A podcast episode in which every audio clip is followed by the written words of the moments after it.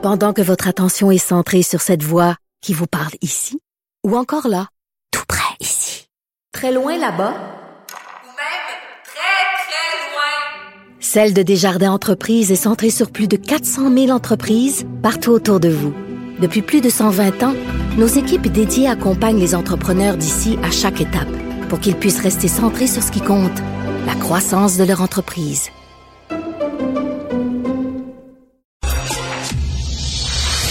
Oublions jamais de placer les choses en perspective. Ça aurait dû être une grande célébration. C'est quand même gros ce qu'on évoque. Très significatif pour bien comprendre tout ce qui s'est passé. Un professeur, pas comme les autres. Lutte la liberté. Écoute, est-ce qu'il faut maintenir l'aide à l'Ukraine? La question se pose aux États-Unis. Voilà. Puis écoute, il y a, euh, il y a des débats actuellement, puis il y a même des gens, euh, majoritairement des républicains, mais on a entendu quelques voix démocrates aussi. Donc, ce qu'on dit, c'est, euh, entre, entre mauvais français, en anglais, all-in derrière Israël.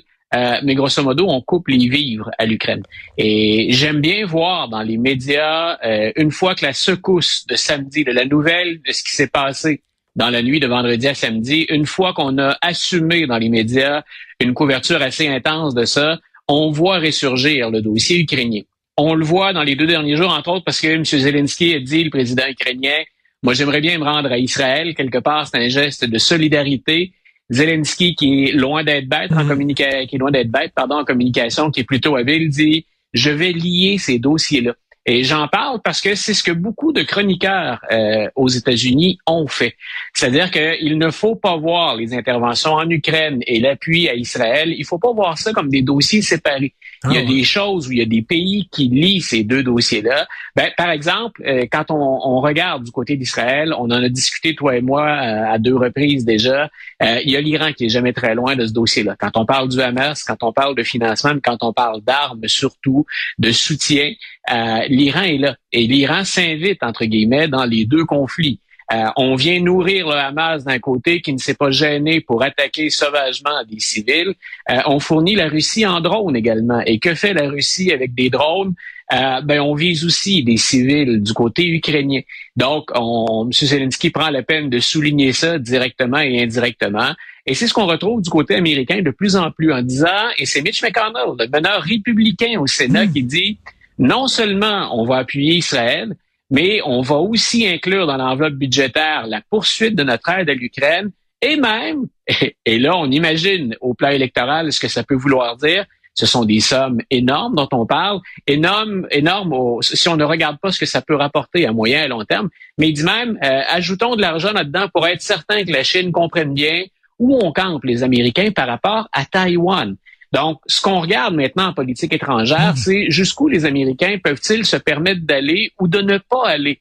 Jusqu'où va-t-on laisser le chemin libre à des régimes ou des factions, dans le cas du Hamas, euh, qui sont très, très autoritaires et qui s'en prennent aux démocraties occidentales? Pour te donner une idée des chiffres, et ça va donner le vertige, si on est un électeur moyen et si on ne regarde pas, si on ne prend pas de perspective, on a évoqué des sommes allant jusqu'à 60 milliards de dollars. Donc, oh.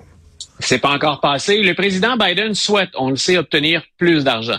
Euh, maintenant, j'ai jamais entendu l'administration Biden y aller de chiffres aussi étonnants que ça, aussi élevés que ça.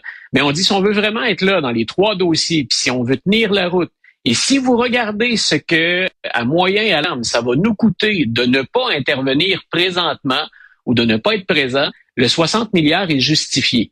Mais je répète, on s'approche dangereusement d'une année électorale. La politique étrangère, c'est rarement une recette gagnante. On parle de l'économie ou on va parler de guerre culturelle, dépendamment pour qui on vote ou de quelle façon on va présenter le dossier. C'est très rare qu'un président va être élu avec la politique étrangère et avec des dépenses. Reste, Luc, euh, il y a beaucoup de Juifs aux États-Unis, il y a beaucoup de Juifs, entre autres, à New York, et veut dire, c'est un poids politique important. Et euh, écoute, euh, historiquement, les Juifs ont souvent été à gauche, hein, ont souvent voté démocrate. Il y a toute une, une tradition d'intellectuels juifs new-yorkais qui étaient très à gauche. Mais tu sais, quand Trump a décidé de déménager l'ambassade américaine, de la remettre, il l'a mis à Jérusalem, c'est bien ça? Il a déménagé. À Jérusalem, ça a été euh, salué euh, par la diaspora juive, je crois. Est-ce que est-ce qu'il y a des juifs qui disent ben peut-être Trump ce serait Ce serait une meilleure personne pour dealer avec euh, le Hamas et avec euh, l'autorité palestinienne? Je pose la question. Écoute, je ne vois pas de mouvement significatif au sens où au plan électoral, ça pénaliserait les démocrates autant qu'on le pense, ou qu'on pourrait le penser, en réponse à ta question. Maintenant, écoute, euh, c'est, on le sait que c'est assez volatile ces temps-ci. Puis M. Biden, euh, ça pourrait expliquer une partie. Il, a les yeux rivés sur son pays en même temps, bien sûr, que sur le reste de la planète. Donc, euh, quand il intervient, il peut pas intervenir plus fort que ce qu'il a fait dans les derniers jours. Et Anthony Blinken est en Israël, il est à Tel Aviv aujourd'hui, et il peut pas intervenir plus fort que ce qu'il a dit. Il a même invoqué la morale dans ce dossier-là. Et selon ce qu'il présente, la morale est du côté des Juifs, clairement, dans ce dossier-là. Donc, on, ne peut pas douter de ce que dit, c'est-à-dire qu'on pourrait toujours en douter, mais le ton peut pas être plus ferme et l'engagement plus solide que ce que Biden et Blinken viennent d'envoyer comme message à la communauté juive. faut savoir aussi qu'aux États-Unis, la communauté juive est une de celles qui subit le plus de crimes haineux ou d'attaques. Euh, et là-dessus, les démocrates ont été très, très proactifs. Ça ne dit pas que les républicains ne le sont pas, mais on n'a pas manqué à notre devoir dans ce cas-ci. Ce qui devient parfois difficile pour les démocrates, c'est quand on veut défendre en même temps tous les groupes. C'est possible que le message devienne un peu plus confus ou qu'on s'y perde, parce qu'on lutte, à la, on lutte à la fois pardon, contre l'islamophobie et euh, on lutte également contre les criminels dirigés contre la communauté juive. Un handicap, puis je te laisse me relancer après ça du côté des démocrates, on en a discuté hier on a des élus au sein du Parti démocrate à la Chambre des représentants euh, qui ont soufflé le chaud et le froid hier, à un moment où tout le monde dit euh, on se range derrière Israël. Ce qui vient de se passer est inacceptable. Il y a personne qui a dit là-dedans on refait l'historique des relations entre la Palestine et Israël. Mais on a dit tout le monde d'une même voix condamnons ce que fait le Hamas.